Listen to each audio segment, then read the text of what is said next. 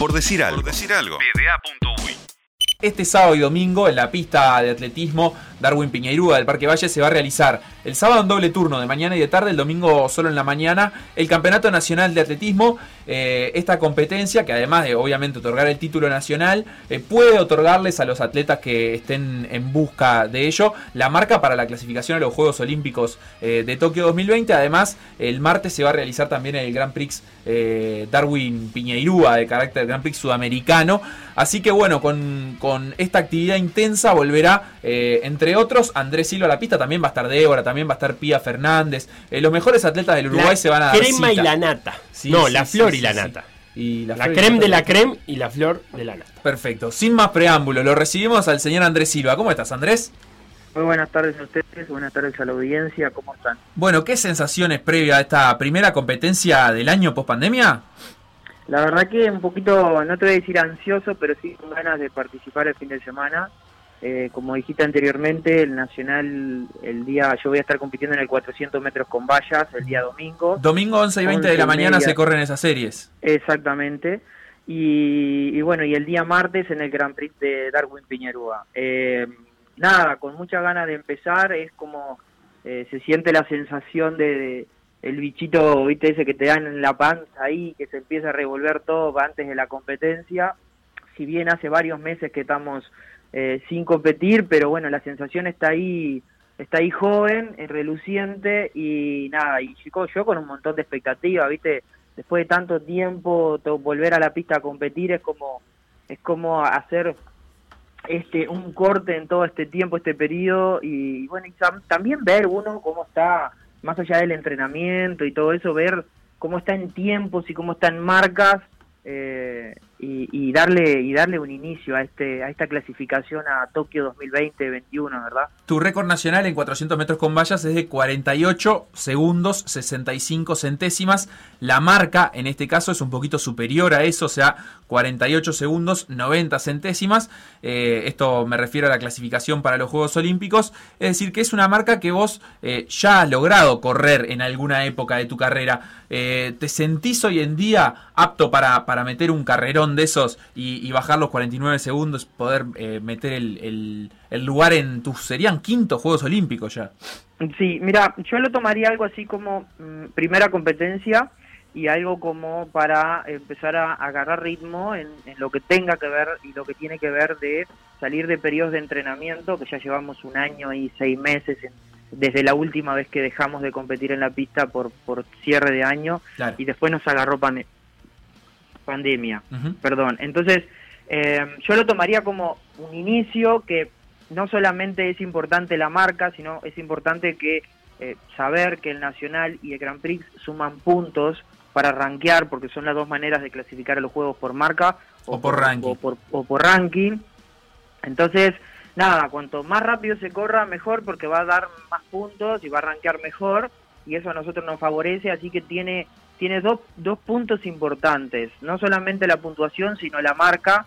Y en el caso de por marca, marca que es lo que me preguntabas, te diría que no estoy para correr en mi récord nacional, porque es real, porque recién estamos saliendo de todo esto, pero sí saber en qué tiempo estoy real para empezar a trabajar más fino desde ahí para las competencias que vienen. Sabemos que la primera competencia es para arrancar, la segunda ya es para mover un poco más y corregir la primera, la, la tercera va a ser igual, y así planificar, ¿viste? Nosotros, todo esto del Nacional y del Gran Prix se empezó a resolver hace un mes y medio atrás, que si bien veníamos sabiendo que se podía hacer, no había nada seguro por, por todo esto que estamos viviendo, ¿verdad? También tener en cuenta que que, hay un montón de protocolos, que hay cosas que se, que se restringen. Y hubo un susto eh, esta semana, porque cuando primero se anunció la suspensión del deporte bajo techo, en realidad por ahí circularon versiones de que se había suspendido todo el deporte. Entonces eso hubiera sido fatal para ustedes. Exacto, yo leí la palabra competencia y dije, no, ya está, no puede ser. Claro, era el colmo. Estaba, estaba 15 días, anteriormente a la pandemia, estaba 15 días de arrancar el periodo de competencia pandemia. Y digo, y ahora estamos por arrancar el Nacional y me pasa esto dos semanas antes. ¿Qué estoy teniendo un déjà vu? Me decía yo, no puede ser. Claro, es bravo. Entonces está así, muy bravo. un poco de, inquietud en ese tema, pero pero bueno, esperemos que, de acá el fin de semana este, todo siga bien y podamos y podamos arrancar la temporada. Contemos a la gente que el ranking olímpico quedó congelado entre marzo y el primero de diciembre, o sea, hace tres días. Por eso también que estas dos competencias que como vos decís, suman puntos para, para este ranking, eh, se realizan tan apretadas, pero después de la fecha del 1 de diciembre, porque es la fecha en la que empiezan a, tomarse en cuenta eh, las marcas que ustedes realicen para la, clasificación olímpica. Eh, más allá de estas dos competencias del domingo y del martes, ¿ya tenés armado un calendario? ¿Se puede en estos tiempos prever un calendario de los próximos meses o es algo que está todo por construirse? Mira, eh, ya tenemos algo ahí eh, más o menos analizado que tiene que ver con algunas competencias en Sudamérica, porque, como te dije anteriormente, los Grand Prix sudamericanos dan eh, dan puntos para los Juegos Olímpicos. Nosotros tenemos que por zona primero aprovechar lo que hay en Sudamérica.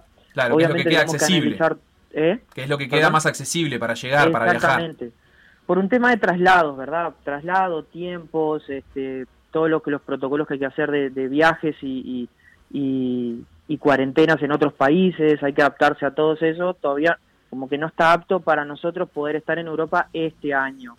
Eh, y considero que principios del año que viene tampoco va a estar. Entonces, yo pienso que a mediados o a finales de febrero, marzo, ya vamos a poder pensar en algo en Europa, eh, que también ya lo estamos viendo a ver cuáles son los países que están se están organizando, como Bélgica, como Polonia, eh, esos, países que, que nosotros hemos competido anteriormente y que son los que más competencias tienen casi todos los fines de semana. Entonces, ya estamos proyectando para adelante, viendo a ver cuáles son las opciones que hay para ese periodo, pero anteriormente tenemos acá, un poco más cerca en Sudamérica. Entonces, tenemos que seleccionar, dependiendo de cómo se den, cómo se den todos los casos que hay en, en Sudamérica, los países que tienen menos riesgo, eh, poder encontrar un hueco donde se, eh, tengan competencias oficiales, nosotros podamos participar, acceder a ellas y nada, y seguir con este ritmo de competencia que bueno, a partir de ahora la idea es continuar y no parar, ¿verdad? Porque bueno, porque mi prueba lo exige. Más allá del entrenamiento, el 400 combates es una prueba rítmica que necesita competir y competir y repetir y repetir para que cada vez salga mejor. Clarísimo, hay tiempo hasta el 29 de junio de 2021, así que vas a tener unos buenos 6 o 7 meses de, de preparación, como vos decís, ojalá que con eh, la máxima cantidad posible de competencias para agarrar ese ritmo y, dejarlo todo en busca de tu quinta clasificación a unos Juegos Olímpicos. Eh, sos uno de los deportistas uruguayos con más presencias. Alejandro Foglia, Milton Winans y vos son los que hasta el momento tienen cuatro presencias olímpicas. Si lo consiguieras, si, pudieras estar en Tokio, serías el deportista uruguayo con más eh, Juegos Olímpicos en la historia. ¿Qué, ¿Qué significaría eso para vos? Bueno, en realidad este es un, es un anhelo personal el poder eh, lograr estos eh, quintos Juegos Olímpicos eh, y más en la situación que estamos hoy creo que sería un, un, logro sumamente importante.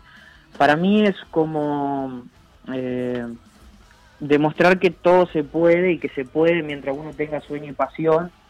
Hoy muchas cosas que se están dejando de lado por diferentes recursos es que se está perdiendo la pasión por las cosas que se hace y, creo que esto es, no sé, dejar como un legado desde el punto de vista de que uno puede lograr, más allá de los recursos, más allá de, los apoyos y todo, que siempre es necesario que sean mejores los apoyos, y estoy hablando desde el punto de vista económico, y infraestructura, eh, que sean mejores, cuanto, cuanto mejor recurso uno tiene para poder entrenar más cómodo, puede lograr sus objetivos y mantener la pasión. Pero hay veces que que todo eso no lo tiene si uno tiene que adaptarse, reinventarse constantemente, pero sin perder la pasión. Entonces pasa un poco por ahí eh, todo esto de llegar a mis quintos Juegos Olímpicos, eh, atleta como atleta uruguayo, como como como profesional, en, tanto en la pista como como en lo en lo, en lo educativo, como como lo que yo represento y dejo para las futuras generaciones que, que me siguen hoy eh, la gente que está en mi entorno, mi familia, todos los profesionales que, que me han apoyado y me han eh, eh, acompañado en todos estos años, es como transmitir este sentimiento de juego olímpico y de proceso olímpico en lograr lo imposible, que es llegar a estos quintos Juegos Olímpicos de, con los recursos que uno tiene, ¿verdad? Y con los que no tiene. Entonces, ver qué es lo que se puede hacer para tener realmente una visión completa desde cuando uno inicia y hasta cuando termina, en todo ese proceso, que es lo que uno tiene, con lo que puede contar, con lo que no, a dónde puede llegar, de qué manera puede llegar y si es posible lograrlo. Notable, Andrés. La verdad que te deseamos el, mayor de los éxitos, muchísima suerte. Nos veremos, o te veremos por lo menos el domingo en la, en la pista, que sea un gran arranque de, este nuevo ciclo eh, que durará unos meses y que ojalá te, te pueda depositar en tus quintos Juegos Olímpicos. Dios quiera que sí, gracias a ustedes y bueno, nos vemos el fin de semana. Un abrazo grande. Abrazo a todos. Chau, chau.